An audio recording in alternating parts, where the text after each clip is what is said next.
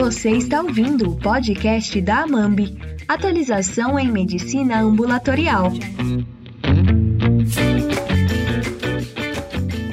Fala galera da Mambi, tudo jóia? Aqui é o Darizão Filho, estou de volta para falar com vocês sobre infecção urinária em homens, especificamente a ITU adquirida na comunidade.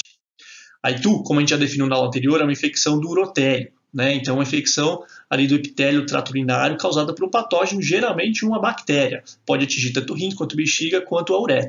A principal bactéria envolvida é a Escherichia coli, assim como nas mulheres, né? E aí a gente tem que 40% das ITUs adquiridas na comunidade, os responsáveis vão ser o Enterococcus Staphylococcus. Então, gente, a gente tem que pensar em E. coli quando falar de infecção do trato urinário. É um evento que nos homens é raro antes dos 50 anos de idade. Né? É muito mais comum depois dessa faixa etária. E se a gente somar todas as infecções urinárias em homens, elas vão somar cerca de 20% das infecções urinárias gerais. Né? Então 80% fica com as mulheres. Lembrando que elas aí têm uma, uma, incidência de mais ou menos uma vez por ano. Né? E nos homens, a prevalência ao longo da vida é coisa aí de 13,6 para cada 100 mil. Ou seja, é um evento realmente mais raro do que acontece nas mulheres. Um dos mecanismos propostos para explicar isso é que a infecção ocorre decorrente da ascensão da, da E. coli ou da outra bactéria né, pelo urotélio. E por conta da uretra masculina ser maior, significativamente maior do que a feminina, isso seria, de certa forma, uma proteção para os homens. Ela é classificada na, entre os homens de, um pouco, de, uma forma um pouquinho diferente daquela das mulheres. Né? Aqui a gente vai falar que ela pode ser adquirida na comunidade ou nosocomial, ou seja, adquirida no estabelecimento de saúde, ela pode ser também complicada, quando ela ocorre na vigência de anormalidades estruturais ou funcionais, aqui a gente está falando, por exemplo, de uma HPB, de imunodeficiência, uma, um paciente, por exemplo, portador do vírus da, do HIV, ou então um paciente que está fazendo uso de corticoterapia por conta de uma terapia de transplante de órgãos, é, pacientes com cateta de demora, uma sonda vesical de demora, patógenos resistentes, então a pessoa tem uma infecção trato urinária, a cultura demonstra que é um patógeno resistente aos antibióticos mais comuns que a gente utiliza, e ela também pode ser classificada como uma bacteriúria assintomática, principalmente nos pacientes idosos, instituições de longa permanência que usam as sondas vesicais de demora. Fatores de risco para ITU dentre os homens, ou seja, uma idade maior que 50 anos. Então, esse aqui é o principal, né? É o que a gente conversou agora há pouco. É muito raro uma ITU em homem abaixo de 50 anos. Acontece um pouquinho depois dessa idade. HPB, então é uma alteração estrutural da via urinária. Cálculos urinários, que também podem representar até uma alteração aí funcional barra estrutural.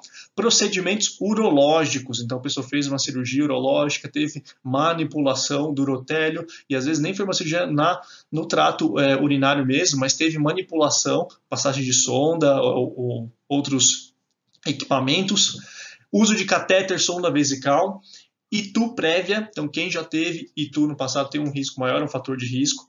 Fatores fracos, a gente pode incluir internação recente, pessoa foi internada recentemente, tem uma, um pouco mais de risco para ter ITU. Sexo anal, sexo vaginal, aqui ó, já ressalto, são fatores de risco fracos, né, o que sugere é que entraria em contato com os patógenos mais comumente envolvidos, e no caso do sexo vaginal, especificamente quando existe colonização vaginal pelo patógeno. E a história clínica, né? O que, que o paciente vem trazendo para a gente? Primeiro, os fatores de risco, né? A gente tem que ver quem que é esse paciente, qual é a idade dele, quais são os fatores que ele apresenta, igual a gente acabou de discutir. E aí ele vai trazer como sintomas disúria, urgência miccional, polaciúria, dor suprapúbica, pode ter sim noctúria, tá? até porque tem uma correlação grande com a hiperplasia prostática benigna. E no seu exame físico, a gente vai avaliar algumas coisas, como temperatura. Por quê? Porque se o paciente estiver febril, isso é um sinal sistêmico, a gente vai ter que começar a pensar que essa ITU não está ali só na, na, bexiga, né? ela pode estar tá já pegando é, via urinária alta, querendo fazer uma, uma bacteremia, a gente vai fazer uma palpação abdominal, ver se tem a dor suprapúbica, ver a sensibilidade costo-vertebral, né, o famoso sinal de Giordano, se é positivo, se não é. Fazer uma inspeção da genitália, né, corrimentos, úlceras, a gente tem que pensar nesses diagnósticos diferenciais. Se a gente tiver um corrimento, a gente pode pensar muito mais em uretrites. E aí, DST, né? Vamos mudar um pouquinho o capítulo, fica para uma próxima aula. Se tiver úlcera, né? Pensar na, naquelas síndromes das úlceras urológicas palpação do epidídimo e testículo descartar que não tem uma epididimite, uma orquite, fazer um toque retal incômodo, né? Os pacientes não gostam disso, mas é importante verificar se não tem uma prostatite que pode dar os sinais da ITU. Então, se tiver uma sensibilidade é, aumentada, dolorosa, com uma próstata esponjosa ao toque, a gente tem que pensar em prostatite. Diagnóstico, como é que vai vir? Então, vai ser o paciente com sintomas específicos, principalmente disúria, polaciúria, urgência, e com um exame de urina, né, uma, uma, uma, análise urinária positiva. E essa análise ela pode ser tanto a urina 1, que a gente costuma fazer, que em outros lugares do país são chamados de EA, sumário de urina, ou um exame de fita reagente. Né? Às vezes no posto de saúde, na clínica que a gente está, o que tem disponível é uma fita reagente. Fez lá, deu leucócito positivo, nitrito positivo, está com sintomas específicos, está autorizado a fazer o tratamento. Contudo, o diagnóstico só é confirmado com a urocultura. E, gente, é necessário fazer a urocultura, tá? Por quê? Há quem advogue que a, a, o ITU em homem, ela é sempre complicado, na grande maioria das vezes ela vai ser complicada, né? Associada a uma HPB, a cálculo, alguma alteração do trato urinário. Então é importante que a gente documente qual que é o patógeno que está causando essa infecção para que a gente possa guiar adequadamente o tratamento. E até nesse ponto é importante a gente ressaltar, né? Olha lá, o tratamento ele vai ser empírico com quinolona, né? Diferente das mulheres que a gente tratava empiricamente com nitrofurantoína, com fosfomicina, aqui a gente vai tratar com ciprofloxacino, que a gente não recomendava fazer de cara nas mulheres, justamente porque a gente está pensando numa cobertura distinta, né? E a gente está fazendo um, tra um, tratamento empírico que vai ser comprovado, né? que vai ser guiado por uma orocultura e um antibiograma. Ok? A nossa sugestão de tratamento aqui é o Cipro, 512 em 12, tem aí na rede pública no Brasil, de 7 a 14 dias, e aí vamos falar um pouquinho desse período, tá? Homens jovens, abaixo de 50 anos, 7 dias, de forma geral, vai funcionar super bem, tá? Mas acima de 50 anos, idosos, a gente tem que começar a considerar períodos mais longos de tratamento, até 14 dias. Combinado? Quando é que a gente vai pedir exame de imagem? Uma tomografia, um ultrassom, né? uma é, urografia. Quando a gente tiver falha no tratamento, disfunção urinária de etiologia desconhecida. Então, assim, eu, eu, suspeito de que tem uma disfunção urinária, eu ainda não sei, não tenho um diagnóstico de um HPV, de um cálculo, de uma estenose, então eu vou ter que pedir exame de imagem. Se eu tenho uma hematúria persistente, então mesmo tratando o paciente, melhorando alguns sintomas, a hematúria continua.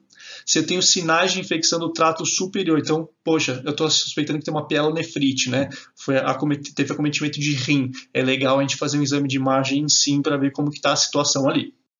Quando é que eu vou referenciar? Seja para o pronto-socorro, seja para o especialista focal da urologia. Quando tiver um paciente com risco de sepse, né, uma pielonefrite que mantém febre após três dias de antibiótico, intolerância a tratamento oral ou necessidade de medicamento EV, né, obstrução urinária, então o paciente obstruiu, não está mais urinando, né? Está fazendo bexigoma e tal, na vigência de uma infecção, pô, gente, isso aí tem que caminhar mesmo, né?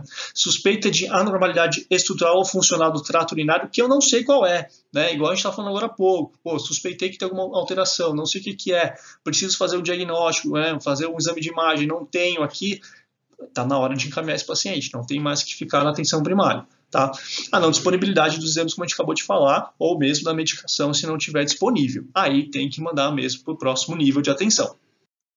Eu espero que tenha auxiliado vocês essa aula, que tenha sido de utilidade. Se vocês ficarem com dúvida, quiserem debater mais um pouquinho, manda aí nos comentários. A MAMB é construída com todos nós juntos e eu quero ressaltar que nosso canal é sempre feito para educação médica e não serve para aconselhamento de saúde dos pacientes. Se este for seu caso, procure a sua enfermeira, sua médica e tenha um cuidado da sua saúde mais adequado possível. Um grande abraço, pessoal!